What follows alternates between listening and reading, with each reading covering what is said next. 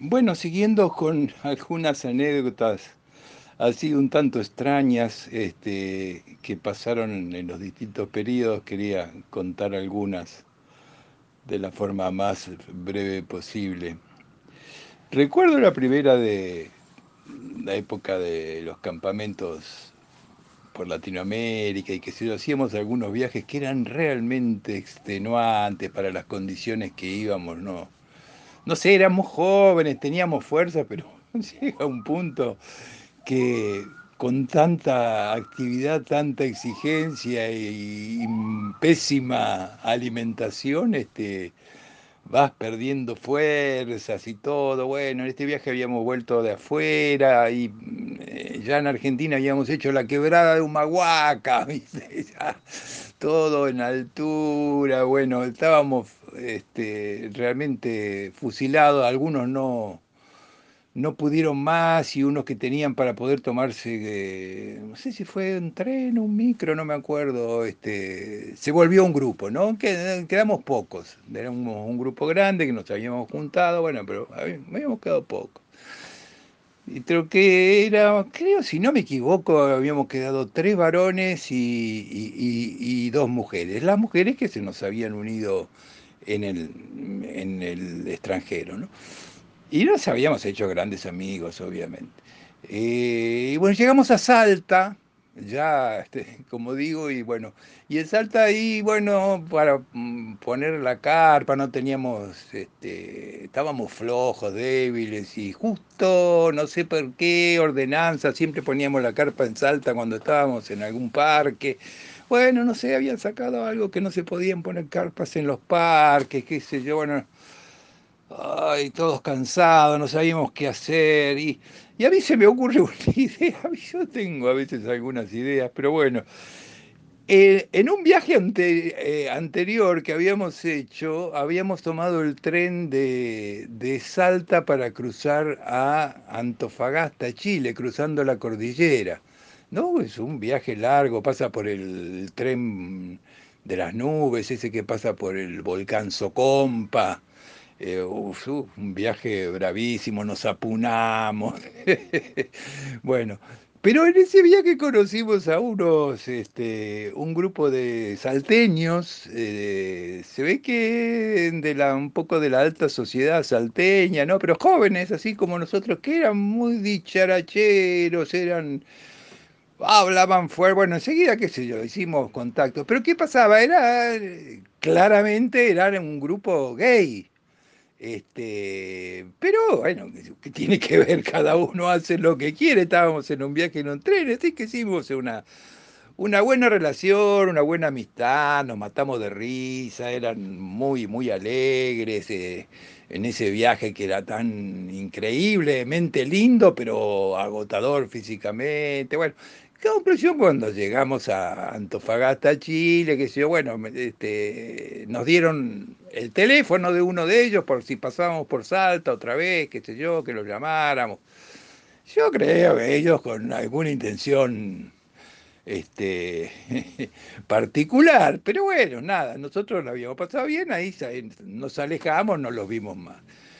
Bueno, y este otro viaje, entonces caemos ahí en Salta, no sabemos dónde ir, a mí se me ocurre, tengo el teléfono del chico este gay, y si le pegamos, se notaba que eran de, de, de, de clase acomodada, capaz que tenía un, no sé, un jardincito, algún lugar donde pudiéramos tirarnos con la carpa y poder pasar hasta el día siguiente. Y se me ocurre llamarlo, cuando lo llamo ¿Se acuerda cómo te va? Así con su tono salteño, pero vénganse, mirá, estamos con, somos tres, estamos con dos este, eh, chicas que se han sumado al grupo, este, bueno, no tenemos dónde poner la carpa, que se queríamos comer algo, este, bueno, tenemos, es el momento ideal, estamos, eh, creo que era un sábado, este, eh, estamos, estamos solos en casa y esta noche hay una gran fiesta, sí, vénganse, vénganse, una gran fiesta.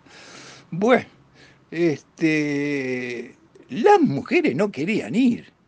Este, y, algunos de los muchachos tampoco. Este, pero yo digo, vamos, qué sé yo, ahí qué mano, qué no puede pasar, qué no puede pasar. Este, este, vamos. Bueno, llegamos por suerte, antes que empezara la fiesta, este, bueno, pero estaban estos tres o cuatro, bueno, nos saluda muy bien, le decimos estamos cagados de hambre, bueno, eran buena gente, ¿viste? Entonces agarraron una olla gigante, empezaron a hacer una sopa, este, tremenda, y bueno, uy, la sopa esa nos salvó, la sopa caliente, bueno. Pero mientras tanto, claro, dos o tres de ellos ya, este, no con las mujeres, porque ellos eran gays, ¿no? ¿No? entonces este, empezó un cierto acosamiento con, este, con los varones, ¿no? Que pasa cerca, que le tocas algo, ¿viste? ¿Qué sé yo? Bueno, la cosa se empezó a poner un poquito más de esa, logramos terminar. Ahí estaba con nosotros Chiche, que tenía un manejo para esas cosas, era muy de barrio, ¿viste? Entonces sabía manejarla con delicadeza sin ofender al otro, ¿viste? ¿Qué sé yo? Esas, esas cualidades que son medio natas. Y bueno, fuimos sobrellevando la situación, las mujeres estaban muy incómodas, qué sé yo, hasta que de golpe empiezan a llegar los que venían a la fiesta. Y a la fiesta venían, no sé, mucha gente, pero venían los chongos. Eh, había una diferencia entre el que era el gay natural y estos tipos que venían, inclusive no sé si no vendrían este, pagos, ¿viste? Para satisfacer a los otros, ¿no? Y estos tenían una pinta realmente tremenda. Y cuando vieron que había mujeres, este, las entraron a mirar con una con unas miradas morbosamente agresivas, ¿viste? Bueno, conclusión que se puso la situación fea, este, eh, una de las de, de las mujeres dice, no, no, no, vámonos, vámonos, que yo digo, vamos para ahora, no podemos ir, nos habían dado una piecita que tenían arriba, viste, para que pudiéramos poner la mochila, las cosas que nosotros teníamos, las bolsas, y teóricamente íbamos a pasar la noche ahí, entonces, qué sé yo, bueno, pero era insoportable, ¿no? La verdad, y no sé, íbamos a terminar mal. Así que eh, las dos mujeres se dijeron, bueno, las convencimos para que se fueran a la pieza de arriba y uno de los muchachos fuera con ellas, las acompañara y se quedaran ahí encerradas en esa pieza. Y yo me quedé con Chiche tratando de sobrellevar la situación, qué sé yo, pasándola ahí de largo, venía acá, el otro metía la mano, vos te corrías para el costado, ya no sabíamos, empezó la música, viste, qué sé yo, como 20 personas, bueno, hasta que agarramos en un punto con Chiche, logramos evadir y bueno, nos fuimos y nos metimos todos en la habitación donde estaban, golpeamos ahí, pudimos entrar ahí, un, un punto así, una situación muy tensa y yo me imagino que particularmente para, para todos, pero particularmente para las mujeres muy desagradable, bueno. Pasó eso, nos despertamos a la mañana, esperamos que se dejaran de sentir ruido, porque durante toda la noche había ruido, había quilombo, ¿viste?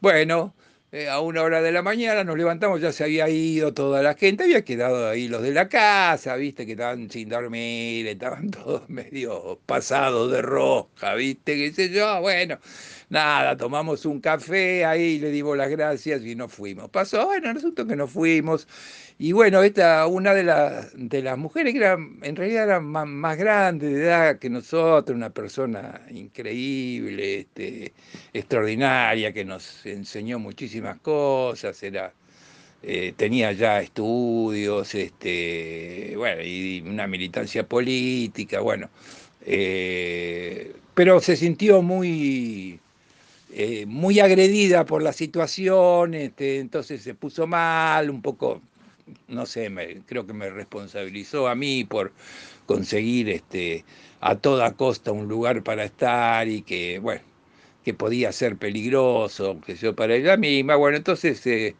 no hubo forma de, convencerla, las pocas monedas que nos quedamos las juntamos y fuimos hasta la terminal de, de micro de Salta, ella vivía en Córdoba, o sea que el trayecto no era tan largo, bueno, la acompañamos, la saludamos y ella se volvió para Córdoba. Este, bueno, esta compañera, bueno, era la, pareja de, un este, militante importante, que era contador ahí en Córdoba, que era la mano derecha de Atilio López, ¿eh? ese gran sindicalista que fue vice, vicegobernador unos años después.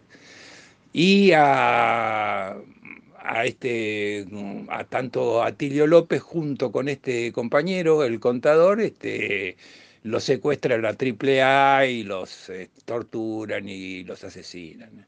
Y esta compañera nuestra cordobesa lo, realmente no, no, no, supe de... Sí, estuve con ella antes, a comienzos de los 70, nos juntamos a veces en Buenos Aires en general para discutir política, poesía, qué sé yo, una persona eh, de una calidad humana y conocimientos increíbles. Bueno, finalmente yo no sé, pero desconozco la situación después cuando la cosa se puso fea, este, sé lo que le pasó al compañero y después de muchos años lo encontré una fotito levantada ahí este, con su nombre eh, en los recuadritos de página 12, este, sumándose a la lista de, compañeros este, desaparecidos, ¿no? siendo que ya va a ser el 24 de marzo una forma de poder recordar.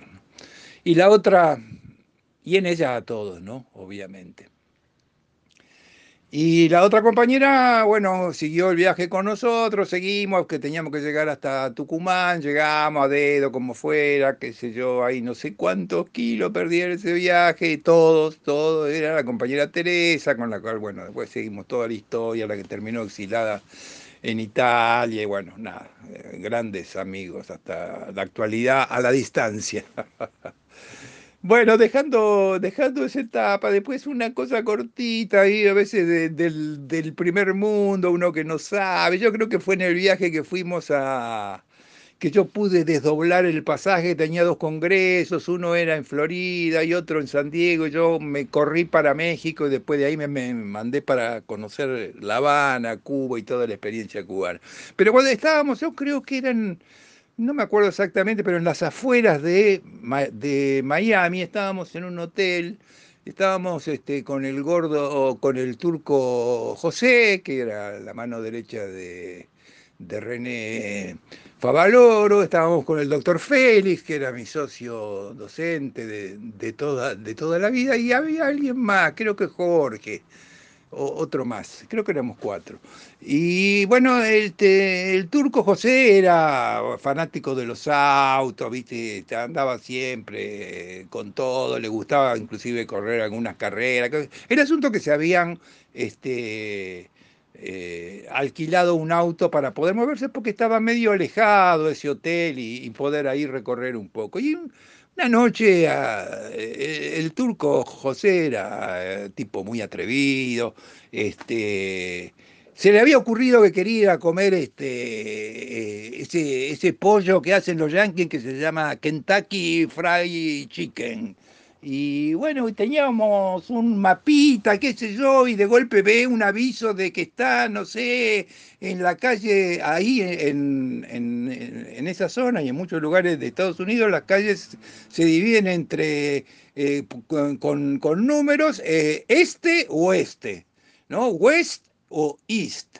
Y uno tiene que saber bien cuándo lo va a invocar, ¿no? Porque este, no es lo mismo una cosa que la otra. Bueno, esta resulta que quedaba en el lugar donde no teníamos que ir, ¿no? Porque parece increíble por el primer mundo, pero resulta que había un lugar donde sí se puede andar y otro lugar donde no se puede andar. Y no se puede andar por esa terrible partición social que parece un mundo en guerra, ¿no? Y terminamos, como este manejaba, manejaba, y llegamos, y era, de, bien de noche, y el, turco quería comer el Kentucky. Bueno, y llegamos de golpe, bueno, había cambiado la fisonomía de la zona que íbamos, bueno, paramos en ese pequeño este, este, bar, digamos, donde se hacía el pollo ese, y este, se entraron a arrimar una, bueno, ya nomás en la calle había, parecían las películas esas que pasan en Netflix o en otros lugares, este, no sé, este, una banda, obviamente todos eh, morenos, pero hiperagresivos, como que estábamos invadiendo su territorio. De casualidad en ese lugar estaba, estaba comiendo algo un policía. Yo no sé si por eso, yo lo, queríamos, el, el, doctor Félix estaba asustadísimo, decía, come rápido, come rápido que nos tenemos que ir, nos tenemos que ir. El asunto fue que, bueno, este, con gente mirándonos mal, este, diciéndonos, diciéndonos cosas que no entendíamos, subimos al auto, este arrancó como loco y salimos rajando de ahí, bueno, zafamos, no sé cómo. Cuando llegamos al hotel, este, cruzando desde el West hasta el East y finalmente llegamos en el hotel, qué sé yo, no sé qué comentario se le hace al tipo que está en el hotel y dice, ¿ustedes estuvieron en ese lugar y pudieron volver hasta acá? La verdad que es una casualidad. No se le ocurre hacerlo nunca más. ¿Y saben qué? Estábamos hablando de Estados Unidos y es una de las ciudades más importantes. Así que si te vas a un lugar de ahí no volvés, ¿no? Qué noticia, ¿no? Qué noticia, ¿no? Porque después los subdesarrollados somos nosotros, ¿no? Pero bueno, nada, esa fue una anécdota corta. Eh, voy a contar otra que fue de los años de la dictadura también, una, cosa medio desagradable, pero que tiene que ver también con reivindicar a alguna persona.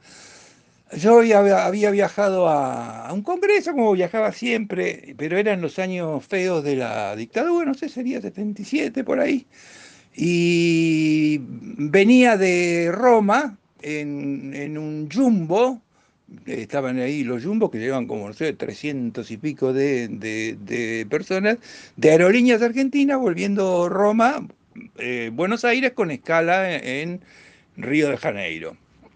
Perdón, no, no, no, no era Río, no era Río de Janeiro, pero era una, una ciudad de, eh, brasileña y que había que hacer escala y después de ahí este, seguía para, para Buenos Aires.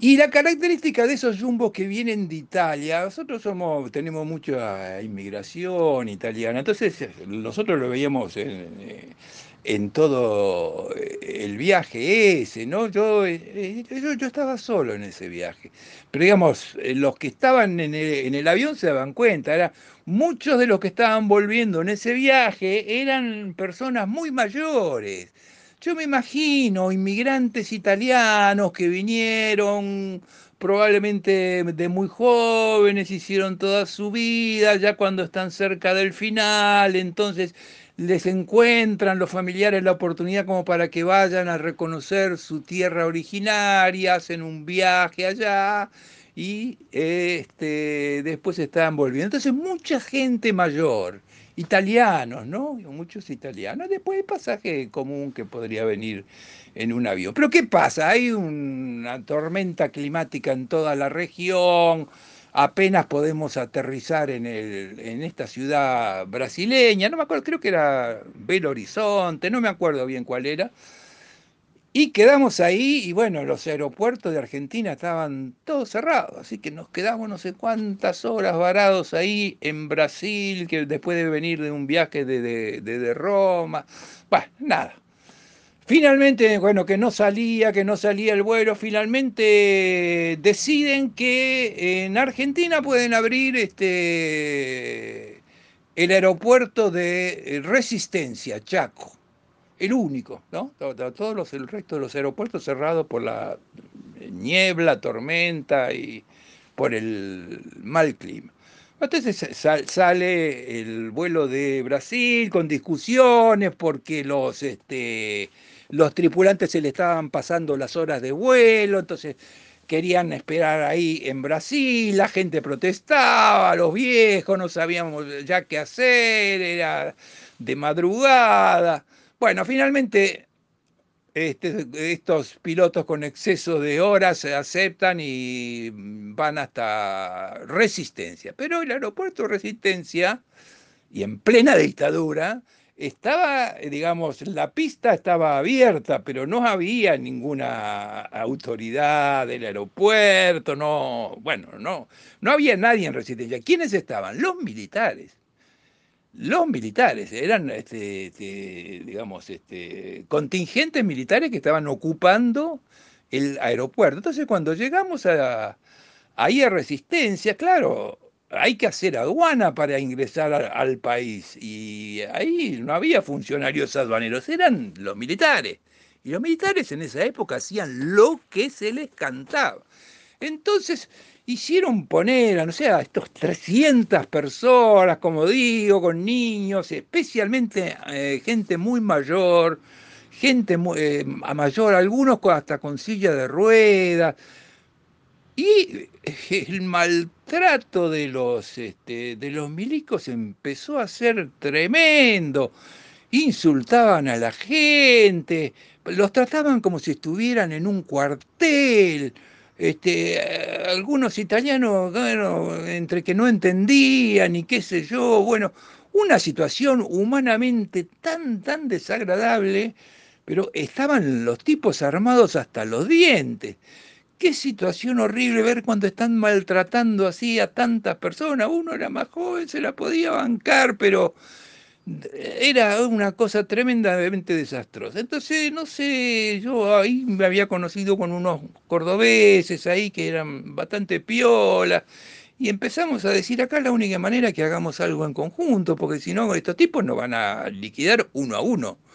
Este, y empezamos como a armar así en voz baja, este, como para armar una cosa de protesta. Y en el, este, en el medio de eso, yo también lo había reconocido en el vuelo, en ese vuelo viajaba un, uno que había sido diputado de la Nación por la democracia cristiana, el, este, Carlos Aullero, este, que era un buen tipo, progresista. Eh, y el tipo estaba viendo toda esa situación, pero claro, estábamos en plena dictadura militar.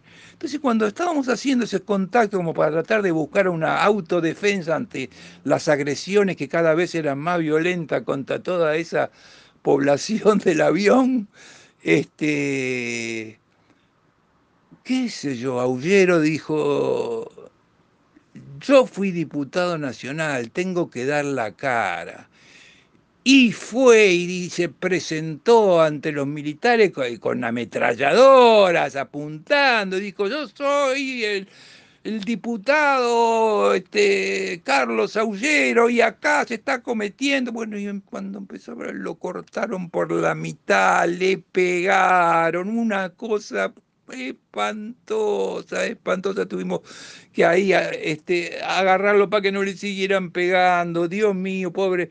Carlos, Carlos Aullero, el mismo que si después recuerdan años más tarde, después de la dictadura, estaba él en un programa este, de política con, con Grondona, creo que era, y estaba discutiendo con algún este, contra algún milico este, que defendía la dictadura y él se puso, se excitó mucho, este, defendiendo su posición y se empezó a sentir mal en cámara, le agarró un infarto y se murió en el canal donde estaban transmitiendo el programa y era un tipo joven.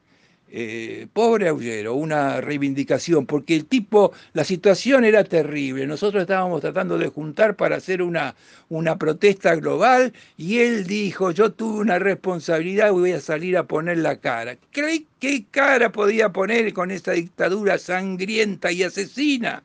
¿No? Que lo único que hicieron fue pero, maltratarlo, golpearlo y hacer un... Este, todavía las cosas peor. Bueno, así quedamos hasta que se pudo armar esa protesta grupal y finalmente salieron todos juntos, agarrados de los brazos y qué sé yo. Armamos tanto quilombo que ya había que dispararle a 300 personas, entonces bueno. Finalmente los milicos se retiraron, no, hicieron ningún control aduanero, se quedaron ahí y se, tuvimos que pasar todo el día, este, tirados ahí, pero por lo menos sin más agresiones hasta que llegó un avión que pudo salir de algún aeropuerto con una tripulación nueva para que esa noche pudiéramos este, eh, em, comenzar el regreso a Buenos Aires con la pobre gente que había sufrido sin tener que comerla ni beberla de esos años de plomo tan, tan, que ya han sido tan desgraciados y tanta marca este, negativa han dejado en la sociedad. Eh, un recuerdo entonces para Ullero, un recuerdo para las víctimas del 24 de marzo y las que siguieron, y un recuerdo también que es interesante para los sobrevivientes, ¿no? Para los que estuvieron presos, ¿eh? para los que, para los compañeros de los que de los que se fueron y para los que todos los que siguieron este, a su manera como pudieron seguir sobreviviendo y llevando las cosas adelante, ¿no? Eso es también tan honroso y, glorioso como los que no, los que no, los que no pudieron llegar. Bueno, un saludo para todos.